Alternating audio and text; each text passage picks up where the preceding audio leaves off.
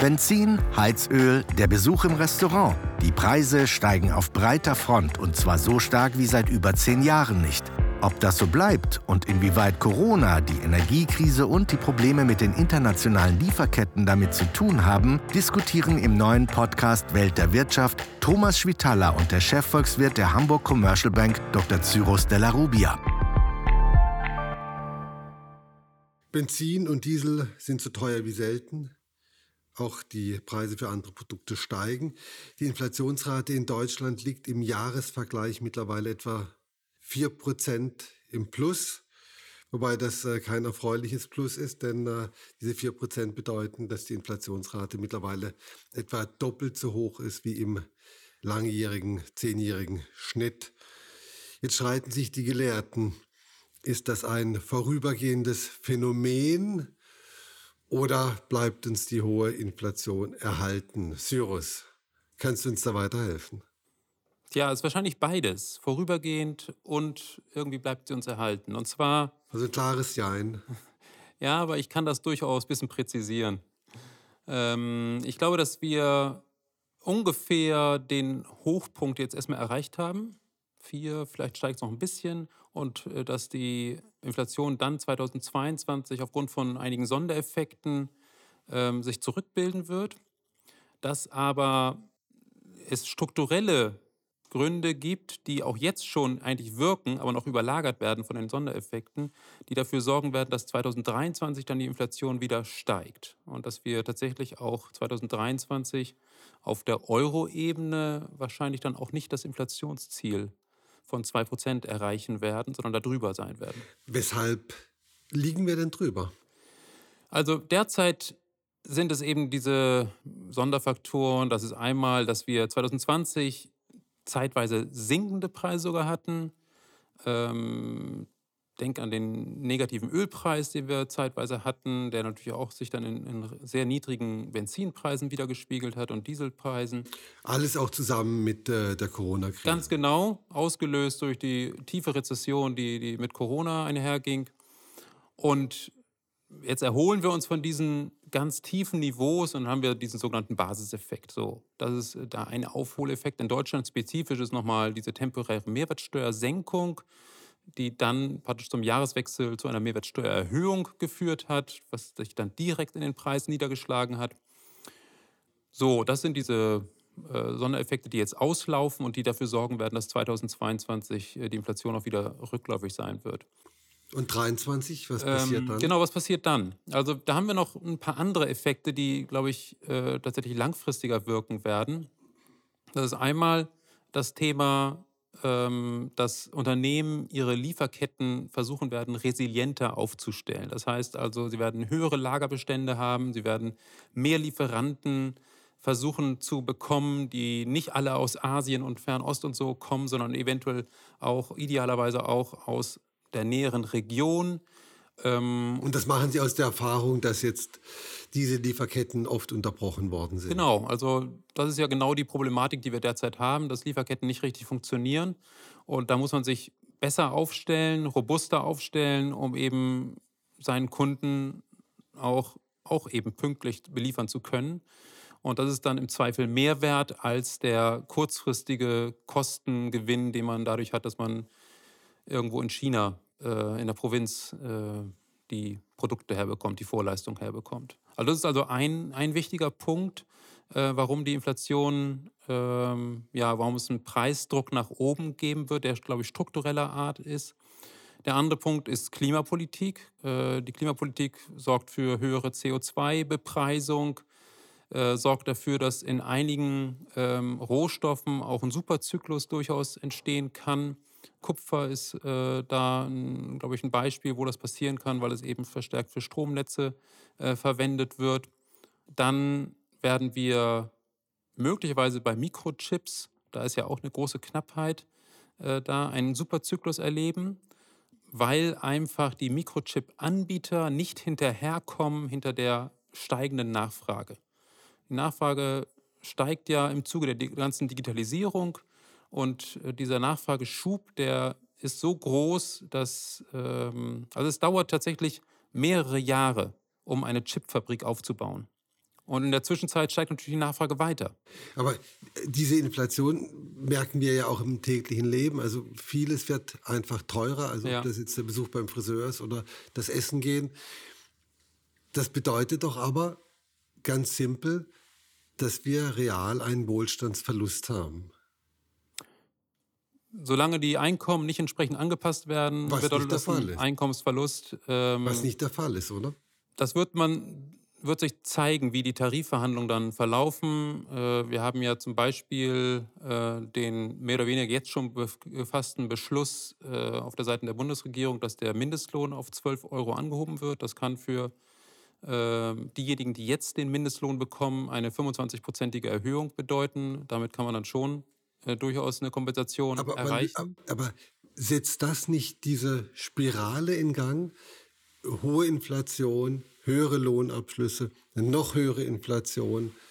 Ja, genau, das ist ein Risiko, das wir ja in den 1970er Jahren gehabt haben, als wir diese Stagflationsära äh, gehabt haben, also Stagnation der wirtschaftlichen Aktivität auf der einen Seite und Inflation auf der anderen Seite. Wichtig ist, dass, und das ist vielleicht noch ein anderer Faktor, den ich hier noch erwähnen sollte, weil, weil der eine wichtige Rolle spielt, warum wir heute Inflation haben. Ähm, wir haben durch Corona haben wir eine massive Verlagerung der Ausgaben weg von Dienstleistungen wie etwa Reisen, Konzerte, Restaurantbesuche hin zu Gütern wie Gartenmöbel, äh, Fitnessgeräte, die neue Küche und so weiter. So, und diese Verlagerung, die ging relativ schnell vonstatten und bedeutet letztendlich, diese Güter müssen produziert werden und zwar schnell.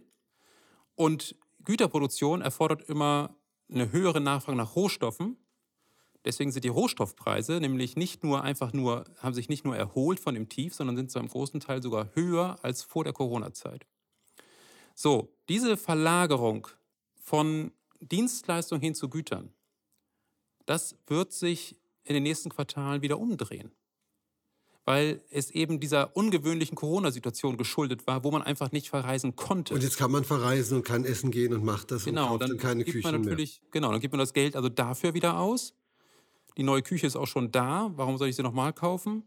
Also da erwarte ich mir eine, eine wichtige Anpassung und das ähm, ist eben auch, gehört eben auch zu diesen transitorischen Effekten äh, der, der Inflation, die wir heute sehen. Das sind eben nicht nur die Basiseffekte, sondern eben auch diese Verlagerung des Ausgabenverhaltens. Wenn wir über Inflation sprechen, gibt es ja den einen Effekt, dass wir finden, das Leben wird teurer. Für den klassischen Sparer bedeutet es aber in der aktuellen Situation mit extrem niedrigen Zinsen, dass das angesparte Vermögen immer weniger wird. Gleichzeitig bedeutet es aber, führt die Inflation auch dazu, dass die Staatsschulden nominell zwar gleich bleiben, aber real an Wert verlieren. Also das heißt, für die Staaten wird es einfacher, für den einfachen Sparer wird es schwieriger. Ist das ein Zufall, dass das gerade in der Zeit passiert, in dem die Staatsschulden relativ hoch sind? Also deine Frage suggeriert ja, dass die Staaten sozusagen ein Interesse daran haben, dass es Inflation gibt. Ist vielleicht die ähm. einzige Möglichkeit, die, Sta die Staatsschulden wieder in den Griff zu kriegen. Die Frage ist, ob die Staatsschulden, so wie sie jetzt äh, derzeit äh, sich entwickelt haben und auf dem Niveau, auf dem sie sind, etwa in Deutschland sind es etwa 70 Prozent des Bruttoinlandsprodukts, auf der Eurozonenebene sind es im Durchschnitt 100 Prozent, ob das wirklich ein Problem darstellt. Wenn, denn was wir gesehen haben, ist, äh, dass die äh, Europäische Zentralbank ja, was hat sie gemacht? Sie hat im Prinzip an die Märkte signalisiert, wir stehen als Kreditgeber letzter Instanz immer zur Verfügung. Und das war damals, 2012, als die Euro-Krise ausbrach, nicht klar. Und das war auch der Grund, warum die Euro-Krise ausbrach. Weil nicht klar war, wer wird die italienischen Staatsschulden kaufen, wenn die sich noch weiter verschulden müssen. Jetzt steht die EZB da, das sehen viele kritisch, aber damit ist die Eurozone im Prinzip auf der Augenhöhe von USA, von Großbritannien, von Schweden und so weiter, die genau diese Möglichkeit haben und sie natürlich auch wahrnehmen. Also insofern glaube ich gar nicht, dass ähm, da jetzt ein, ein überbordendes Interesse der Staaten wirklich besteht, äh, die Inflation voranzutreiben. Im Gegenteil, eine Inflation du hast es ja gerade angesprochen, das sorgt für Kaufkraftverluste, wenn die Einkommen nicht nachziehen. Ähm, oder zu einer Lohnpreisspirale, die dann eventuell destabilisierend wirkt. Das sind alles Sachen, die nicht gerade Stimmen bringen, wenn man in den nächsten Wahlkampf zieht. Und insofern ähm, halte ich das äh, nicht für eine von den Regierungen oder Zentralbanken wirklich gewünschte äh, Entwicklung, sondern eine Entwicklung, die sich aus der Krise heraus und aus vielen strukturellen Entwicklungen heraus ergeben hat. Aber dennoch ist es ja eine, ein gewisses Missverhältnis, eine relativ hohe Inflation und extrem niedrige Zinsen zu haben. Wäre es nicht eine Möglichkeit, in einer relativ gut laufenden Weltwirtschaft jetzt auch mal die Zinsen zu erhöhen? Es wäre eine Möglichkeit und es wäre auch notwendig, und zwar in dem Moment, wo die Notenbank befürchtet, dass die Inflationserwartungen außer Kontrolle geraten. Die Inflationserwartung. Was heißt außer Kontrolle? Außer Kontrolle heißt, dass ähm, also die Europäische Zentralbank strebt ja ein Inflationsziel von 2% an. So, wenn jetzt die Inflationserwartungen auf 3%, 4% oder dergleichen steigen, dann wird ja genau das zustande kommen, was du eben angesprochen hast, dass Gewerkschaften auch sagen, ja, wenn wir 3, 4 Prozent Inflation haben, dann müssen wir natürlich mindestens 3, 4 Prozent Lohnabschluss haben, eigentlich sogar darüber hinaus, um real auch wirklich besser dazustehen. So, und dann haben wir eben die Problematik, dass höhere Löhne bedeuten aus Unternehmensperspektive höhere Kosten für die Beschäftigten. Ähm, und ähm, das führt dann wiederum dazu, dass diese höheren Kosten an die Konsumenten weitergegeben werden. Und dann haben wir genau diese Spirale, die wir nicht haben wollen. Ähm, also wird die Notenbank in einem solchen Fall, wo die Inflationserwartungen außer Kontrolle geraten, gegensteuern, weil sie hat ein Mandat, das heißt Preisstabilität. Und das Preisstabilität ist definiert als eben Inflation von 2 Prozent. Ähm, wie, wie wahrscheinlich ist es denn, dass die Notenbank in naher Zukunft gegensteuert? Genau, in naher Zukunft glaube ich nicht, dass sie mit Zinserhöhung gegensteuert in der, in der Eurozone. Warum? Weil erstens die Inflationserwartungen noch nicht außer Kontrolle sind. Die sind etwa bei 2,1 Prozent. Das ist leicht über dem Ziel. Aber Frau Lagarde hat auch gesagt, dass nach dieser außergewöhnlichen Situation, die wir gehabt haben, auch ein kurzfristiges Überschießen über dieses 2-Prozent-Ziel auch okay ist. Und der zweite Punkt ist, dass die Konjunktur immer noch, ich würde sie immer noch als relativ fragil ansehen. Ähm, und das hat mit verschiedenen Gründen zu tun. Energiekrise ist äh, die eine, die eine also Problematik. Also Energiekrise heißt, die Energiepreise sind hoch. Genau, also das, das kann man natürlich, ja, ist eine Definitionsfrage, was jetzt Energiekrise genau ist, aber. Na gut, wir äh, hatten mal Energiekrise, da gab es dann irgendwie zu wenig Erdöl und Erdgas. Und genau, aber es gibt Länder, wo das tatsächlich auch diese Dimension annimmt. Ähm, bestimmte Provinzen in, in China leiden darunter, dass wirklich über die Maßen im Vergleich zu den Vorjahren Stromabschaltungen stattfinden. Das Unternehmen, da sind auch deutsche Unternehmen betroffen, äh, die in China tätig sind, äh, dass da nicht produziert werden kann. Weil Aber hat es nicht damit zu tun, dass die Chinesen weniger Energie produzieren wollen, um ihre CO2-Ziele zu erreichen? Das wird immer wieder mal so gesagt, aber es hat offensichtlich auch damit zu tun, dass äh, der ähm, Strompreis reguliert ist die Kohlepreise aber sehr stark gestiegen sind und dass es sich für die Stromproduzenten oft auch gar nicht lohnt, mit diesen hohen Kohlepreisen dann entsprechend auch das Kohlekraftwerk zu bedienen. Ähm, aber dort wird es tatsächlich als Energiekrise dann entsprechend auch wahrgenommen. Und China ist ja nicht irgendein Land, sondern ist das Land, was wirklich weltwirtschaftlich äh, einer der größten Einflussfaktoren auch ist. Und ich hatte von der fragilen Situation der Konjunktur gesprochen. Äh, da spielt nicht nur die Energiekrise eine Rolle, sondern auch das Stichwort Evergrande. Evergrande ist ein großer chinesischer Immobilienentwickler, der ja im Prinzip. Riesig ist der, oder? Der ist riesig, der ist der, manche sagen der größte, andere sagen der zweitgrößte, also je nachdem, welchen Maßstab man anlegt. Ähm, die Zahlungsschwierigkeiten von Evergrande sind für mich ein Symptom dafür, dass ja, Jahre oder Jahrzehnte lang sogar Überinvestitionen im Immobiliensektor, im Bausektor stattgefunden in, haben. In, in, in China. In China, ganz genau. Und das birgt das große Risiko, dass in den nächsten Jahren vom Bausektor keine Wachstumsimpulse mehr kommen. Und das ist insofern dramatisch, als der Bausektor in China bis zu ein Drittel des Wachstums beigetragen hat. So, wenn jetzt also dieses Wachstum aus China wegfällt, dann werden wir das weltweit spüren. Und insofern ist es, glaube ich, angemessen, ähm, auch hierzulande erstmal zu sagen, okay, lass doch erstmal abwarten. Wir werden erstmal eine sinkende Inflation erwarten. Das geht runter auf knapp 2 Prozent. Ähm, und dann schauen wir mal, wie die Weltwirtschaft sich entwickelt. Ob das leicht weggesteckt werden kann. Und wenn wir dann sehen, dass es wieder steigt, klar, dann müssen wir für die Glaubwürdigkeit was tun und dann werden wir auch gegensteuern. Äh, ich rechne damit, dass 2023 der erste Zinsschritt von der EZB kommt. Lassen Sie mal weggehen von dem sehr spannenden Thema Zinsen, Inflation zu was ganz Konkreten. Äh, Holz, Kupfer, Magnesium, Halbleiter sowieso. Ganz viele Güter werden knapp. So eine Knappheit kannte man früher eigentlich nur von Erzählung aus hinter dem eisernen Vorhang. Da haben plötzlich äh, Dinge gefehlt. Jetzt erleben wir das weltweit. Woran liegt das? Liegt das nur an Corona, an Lieferketten oder an was sind denn da die Hintergründe und vor allem, warum passiert das alles zur gleichen Zeit? Ja, also du hattest ja zwei Sachen genannt. Ähm, Mikrochips ist eine Sache, Lieferketten, das manifestiert sich ganz stark in, in der Schifffahrt. Äh, dass Container äh, mit vier, sechs Wochen Verspätung geliefert werden. So, da haben wir jetzt zwei Sektoren, die letztendlich auch sehr breit ausstrahlen auf die gesamte Volkswirtschaft. Denn Mikrochips werden fast überall gebraucht. Im Elektronikbereich, sei es Konsumelektronik oder sei es äh, Maschinenbau, Elektronik, äh, Automobilbranche ohnehin. Im, Im Autosektor wurden äh, werden in diesem Jahr wahrscheinlich 8 Millionen Autos weniger produziert aufgrund des Mangels an Chips. Also da sieht man das schon mal ganz, äh, ganz stark. Und Containerbereich, ja, was wird in Container gehandelt, äh, transportiert?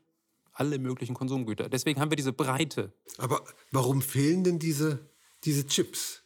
Warum fehlen die Chips? Äh, da Autos werden ja schon immer gebaut, das war jetzt, mhm. ist, ist ja nichts Neues. Ganz genau. Ähm, man muss tatsächlich wieder auf Corona zurückkommen und auf Fehlplanung von Seiten der Unternehmen, äh, und zwar der Automobilproduzenten.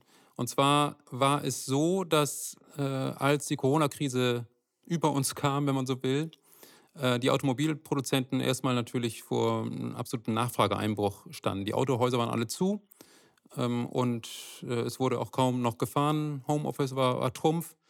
Und äh, insofern erlitt die Automobilindustrie einen massiven Einbruch. Entsprechend hat, haben dann die Manager auch gesagt, naja, dann brauchen wir eigentlich auch keine Chips mehr.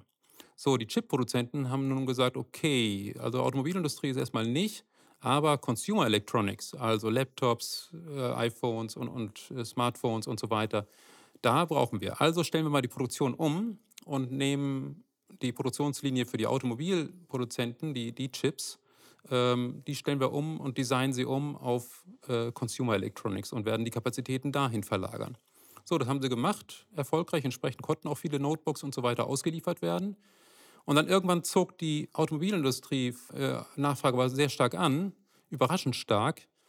Und äh, dann gab es noch gewisse Lagerbestände mit den entsprechenden Chips. Das sind ja gar nicht so hochwertige Chips. Das sind, ähm, also man misst ja immer diese, diese Größe mit Nanometern und das ist so im Bereich von der 20er Nanometer. Die besten Chips haben 5 bis 3 Nanometer. Ähm, aber das sind eigentlich relativ durchschnittliche, aber trotzdem muss man diese Produktionskapazitäten vorhalten. Und die ähm, fehlen jetzt und äh, die Chip-Produzenten die stellen jetzt auch wieder allmählich um, aber die Nachfrage nach Notebooks ist weiterhin hoch und insofern äh, ergibt sich da diese Riesenlücke. Aber es ist ja schon komisch, dass man diese Koinzidenz hat, dass eben so viele Güter auf einmal knapp werden. Also sowas wie Holz fehlt ja auch am Bau oder Baumaterialien generell. Ist das auch ein Ausdruck von eben, dass man so Full Stop gemacht hat und es schwierig ist, wieder anzufangen? Also beim Holz sieht man tatsächlich äh, schon eine deutliche Beruhigung wieder. Wir hatten einen riesen äh, Preissprung nach oben. Ähm, da war der Höhepunkt so irgendwann im Frühjahr. Und seitdem hat sich der Preis, glaube ich, ist nur noch ein Drittel oder, oder also ist auf jeden Fall deutlich, deutlich runter. Da hat sich eine, eine Entspannung ergeben, wobei das natürlich von Markt zu Markt wieder unterschiedlich ist. Was äh, sind grundsätzlich die Ursachen dafür, dass mehr Holz nachgefragt wird? Die Bauindustrie, die läuft immer noch relativ gut. Also im, im Bausektor äh, braucht die, man ja. Aber du würdest jetzt sagen, das sind keine strukturellen Gründe, wieso wir diese Knappheit haben, sondern mehr oder weniger jeweils Einzelfälle, die man genau individuell betrachten muss und sagen, okay, bei Holz ist die Bauwirtschaft, äh, bei Nee, nee. Chips, wann, wann, Also, naja, aber strukturell, strukturell würde ich es tatsächlich noch nicht sehen, aber diese Breite, die bringe ich eben damit in Verbindung, dass eben Container, die alles Mögliche produzieren, nicht ankommen oder eben sehr viel verspäteter ankommen und dass Mikrochips, die in wahnsinnig vielen Sektoren eingesetzt werden, eben dass da auch Mangelware, äh, Mangel äh, dran herrscht. Was, was, kann, Insofern diese Breite, ne? was kann man denn machen, um die Knappheit zu beenden und, und wie lange hält das überhaupt noch an? Also in der Marktwirtschaft muss so eine Knappheit natürlich mit Marktkräften beendet werden. Und Marktkräfte wirken oder reagieren auf die Preise. Und wenn der Preis sehr stark steigt, dann ist das das Signal an die Unternehmer, aha, okay, da sind viele Gewinnmöglichkeiten, also produziere ich da mehr. Was macht die Chipindustrie? Die fängt jetzt an zu investieren, neue Anlagen aufzubauen. In Europa wird, äh, werden neue Chipanlagen gebaut. In Japan wird der taiwanesische äh, Chipproduzent ähm, eine neue Anlage aufbauen. Aber das dauert mehrere Jahre. Also Marktkräfte reagieren, aber je nachdem, was für ein Sektor das ist, geschieht das schnell oder, oder langsam. Äh, Die Neoklassik sagt immer, das passiert von einer Sekunde auf die andere. Das ist natürlich Unsinn. Das dauert teilweise Jahre. Ähm, insgesamt würde ich sagen, werden diese Lieferengpässe schon im nächsten Jahr deutlich entspannter sein. Die werden nicht weg sein, aber sie werden deutlich entspannter sein, weil, ich komme darauf zurück, diese Verlagerung von Dienstleistungen zu Gütern sich wieder zurückentwickelt und das war ein Riesentreiber. Und allein diese Rück Zurückverlagerung, das wird schon sehr viel Entspannung bringen. Also, dass man einfach weniger Produkte wieder nachfragt, weniger Küchen, weniger. Genau, und dafür eben mehr Dienstleistungen. Und äh, mehr Dienstleistungen. Äh, wie ist es mit dem äh, Verkürzen von Lieferketten, dass man eben die Sache nicht aus China anliefern lässt, sondern vielleicht in Europa produziert? Wird das auch helfen?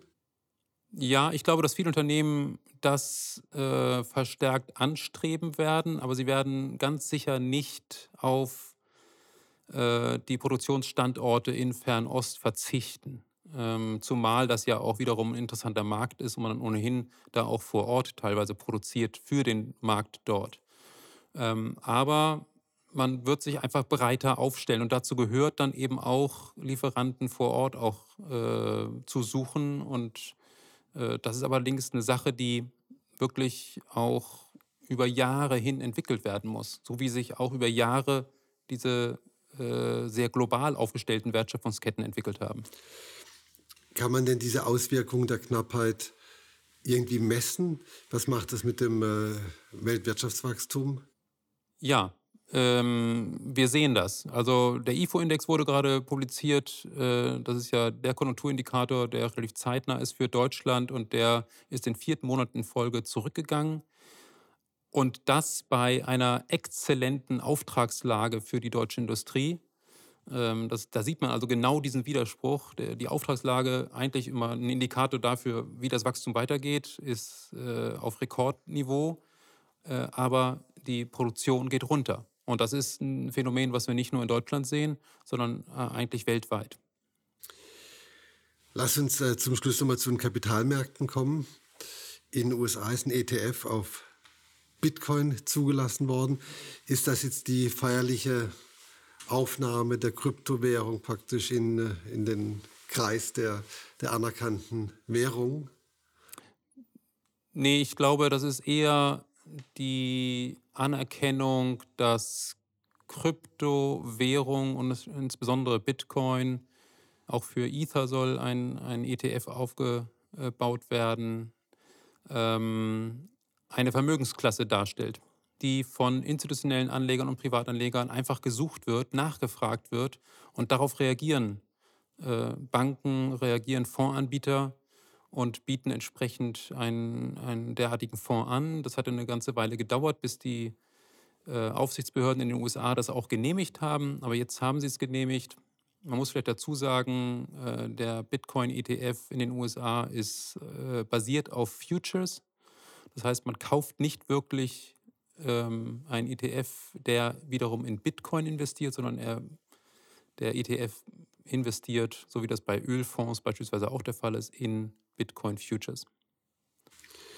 Wenn wir auf die Börsen blicken, stellen wir fest, dass äh, Lieferengpässe hin oder her sowohl in den USA als auch in Deutschland äh, die Höchststände nicht sehr weit sind. Wie ist denn deine Prognose? Steigen die Kurse weiter, weil man einfach keine anderen Anlagemöglichkeiten hat? Oder kommt dann der oft beschworene Absturz dann doch irgendwann mal? Ja, mit einem Absturz rechne ich nicht, aber mit niedrigeren Kursen in den nächsten Monaten, weil eben die Notenbanken äh, sich jetzt doch allmählich anschicken, äh, weniger Liquidität in die Märkte zu pumpen. Die äh, Federal Reserve Bank wird Anfang November aller Voraussicht nach ankündigen, dass sie anfängt, ihre Anleiheankäufe zurückzufahren und das auch relativ zügig machen wird. Wahrscheinlich wird bis Mitte nächsten Jahres ähm, werden wahrscheinlich keine weiteren Anleihen mehr gekauft und die EZB, da läuft das sogenannte PEP-Anleiheankaufprogramm bis März und da wird man dann einen Ersatz schaffen, aber dieser Ersatz wird wahrscheinlich auch bedeuten, dass äh, weniger Anleihen gekauft werden. Und insofern, es wird dem Markt nicht Liquidität entzogen, aber es wird dem Markt weniger Liquidität zugefügt.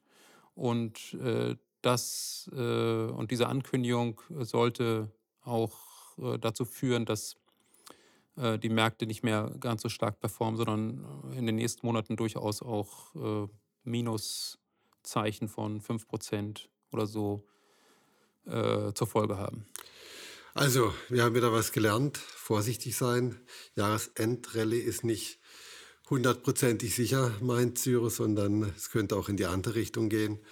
Und äh, die Lieferengpässe werden sich irgendwann mit den Marktkräften auch wieder normalisieren. Das sind zumindest gute Aussichten. Cyrus, vielen herzlichen Dank. Vielen Dank, Thomas. Das war Welt der Wirtschaft. Dr. Cyrus Della Rubia, Chefvolkswirt der Hamburg Commercial Bank, im Gespräch mit Thomas Schwitaler.